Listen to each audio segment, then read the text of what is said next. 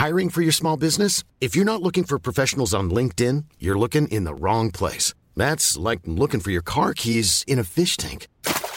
LinkedIn helps you hire professionals you can't find anywhere else, even those who aren't actively searching for a new job but might be open to the perfect role. In a given month, over 70% of LinkedIn users don't even visit other leading job sites. So start looking in the right place. With LinkedIn, you can hire professionals like a professional. Post your free job on linkedin.com slash people today. Eu sou Mário Persona e essas são as respostas que eu dei aos que me perguntaram sobre a Bíblia.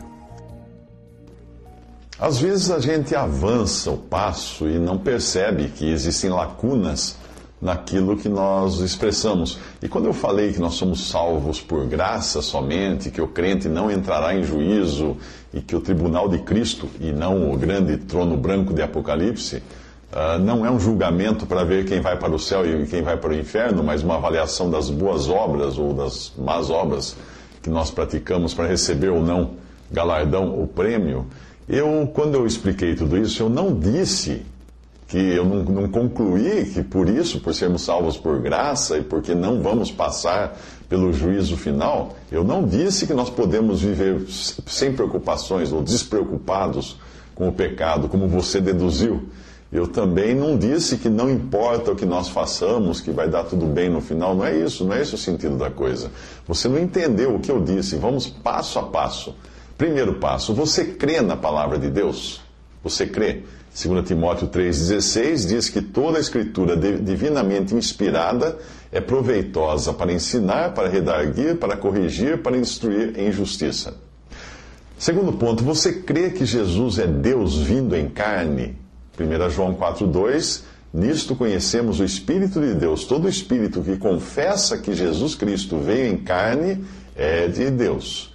E 1 João 5,20 Sabemos que já o Filho de Deus é vindo e nos deu entendimento para conhecermos o que é verdadeiro e no que é verdadeiro estamos, isto é, em seu Filho Jesus Cristo, este é o verdadeiro Deus e a vida eterna. Mais uma, você crê que a morte de Cristo na cruz tirou o pecado do mundo, o pecado no singular do mundo? João 1,29. No dia seguinte, João, vindo, viu a Jesus que vinha para ele, disse: Eis o Cordeiro de Deus que tira o pecado do mundo. Hebreus 9, 26 diz que, de outra maneira, necessário lhe fora padecer muitas vezes, desde a fundação do mundo, mas agora, na consumação dos séculos, uma vez se manifestou para aniquilar o pecado pelo sacrifício de si mesmo. Mas, você crê que ele levou sobre si mesmo os pecados de muitos? Hebreus 9, 28. Assim também Cristo, oferecendo-se uma vez para tirar os pecados de muitos, aparecerá a segunda vez sem pecado aos que o esperam para a salvação. Você crê que ele levou sobre ele os seus pecados, os pecados que você tem? 1 Pedro 2,24. Levando ele mesmo em seu corpo os nossos pecados sobre o madeiro para que, mortos para os pecados, pudéssemos viver para a justiça e pelas suas feridas fostes sarados. Mais uma pergunta: você crê que você tem a vida eterna? 1 João 5,12: Quem tem o Filho tem a vida, quem não tem o Filho de Deus não tem a vida. E você crê que já passou da morte para a vida no momento em que creu em Cristo? João 5, 24. Na verdade, na verdade vos digo que, nem, que quem ouve a minha palavra e crê naquele que me enviou tem a vida eterna, não entrará em condenação, mas passou da morte para a vida. Mais uma, você crê que não entrará em condenação, não passará pelo juízo final? João 3,18: Quem crê nele não é condenado, mas quem não crê já está condenado, porquanto não crê no nome do unigênito Filho de Deus. Outra, você crê que nenhuma condenação há para você agora, existe para você agora? Nenhuma. Romanos 8.1. Portanto, agora nenhuma condenação há para os que estão em Cristo Jesus. E mais, você crê que nada e nem ninguém, nem mesmo você, poderia arrancar você das mãos do Pai? João 10, 28. E dou-lhes a vida eterna e nunca hão de perecer, e ninguém as arrebatará das minhas mãos. João 10, 29. Meu Pai que mas deu é maior do que todos, e ninguém pode arrebatá-las das mãos de meu Pai. E você crê que não foi de si mesmo que você foi a Jesus, mas que foi o Pai que deu você a Jesus de antemão, antes mesmo que você estivesse pensando nisso? João 6,44: Ninguém pode vir a mim se o Pai que me enviou ou não trouxer, e eu o ressuscitarei no último dia. E mais, você crê que foi eleito e predestinado por Deus para a salvação?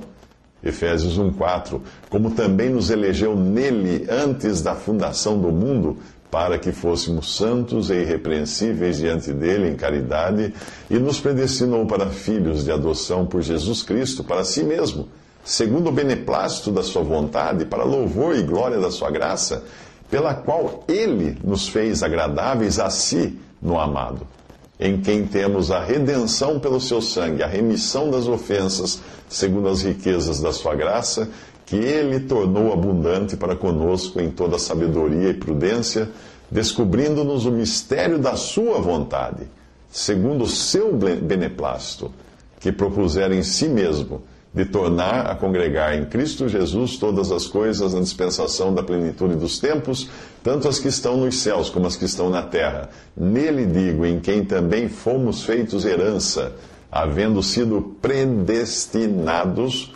conforme o propósito daquele que faz todas as coisas, segundo o conselho da sua vontade, da sua própria vontade. Se você respondeu sim a todas essas perguntas, então é exatamente o que eu também creio.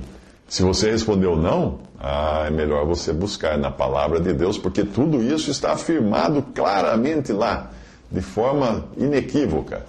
Então, se Jesus levou sobre ele os seus pecados, os pecados que são de você, quando você entrar na presença de Deus, eu pergunto: onde estarão os seus pecados? Estarão com você? Terão sido levados por Jesus e nenhum mais restará que não, que não tenha sido pago lá na cruz. Se você achar que Jesus pagou só os pecados que você cometeu até o dia de sua conversão, eu pergunto: quem vai pagar os outros então? Hebreus 9, 26 diz: De outra maneira, necessário lhe fora padecer muitas vezes, desde a fundação do mundo, mas agora, na consumação dos séculos, uma vez se manifestou para aniquilar o pecado pelo sacrifício de si mesmo aniquilar. Aniquilar o pecado. Foi isso que Cristo fez na, na cruz. Ele aniquilou o pecado. Eu também briguei muito antes de compreender a graça de Deus e, achei, e descobri que, que eu não tinha qualquer parte na minha salvação, pois até a fé para crer em Cristo eu precisei receber de Deus, porque eu não tinha. E quando eu percebi isso, eu não apenas passei a considerar uma tremenda ofensa a Deus achar que pudesse existir em mim algo de bom, que tivesse desejado Deus, eh, como também no meu novo homem, agora eu passei a sentir aversão por tudo aquilo que pudesse desonrar meu Senhor. E que foi a razão do, do sofrimento dele ali na cruz. Admitir que Deus nos elegeu antes da fundação do mundo e que nós recebemos a salvação por pura graça, não é dar carta branca ao pecado, como alguns pensam. Não, muito pelo contrário. Alguns acham que se você tirar da equação o terror de perder a salvação e de ser lançado no lago de fogo, ah, se tirasse isso da. se não falasse isso para as pessoas, muitos acabariam tratando o pecado de forma leviana. Mas o que acontece é o contrário, o verdadeiro salvo vai, vai, vai pensar de outra maneira. Vai passar a valorizar ainda mais a pessoa e a obra de Cristo na cruz. Lembre-se de que terror, medo, pavor, era o que não faltava para o povo do Antigo Testamento de Israel. Enquanto o monte fumegava ali, o céu era iluminado por raios e a terra tremia ao som dos trovões, o que, que o povo de Israel estava fazendo lá embaixo do monte, eh, prostrado, adorando a Deus? Não. Adorando, adorar, eles estavam adorando os bezerros de ouro que eles construíram enquanto Moisés tinha subido no monte fumegante. O medo não levou ninguém a Deus é com corda de amor, cordas de amor que Deus nos atrai ao Senhor Jesus. Oséias 11,4 diz: Atraí-os com cordas humanas, com cordas de amor, e fui para eles como os que tiram o jugo de sobre as suas queixadas e lhes dei mantimento. Se não for o amor de Cristo a constranger você a procurar viver uma vida santa de acordo com a vontade de Deus, nada mais vai fazer isso com você. Não vai ser o medo de perder a salvação, de ser condenado.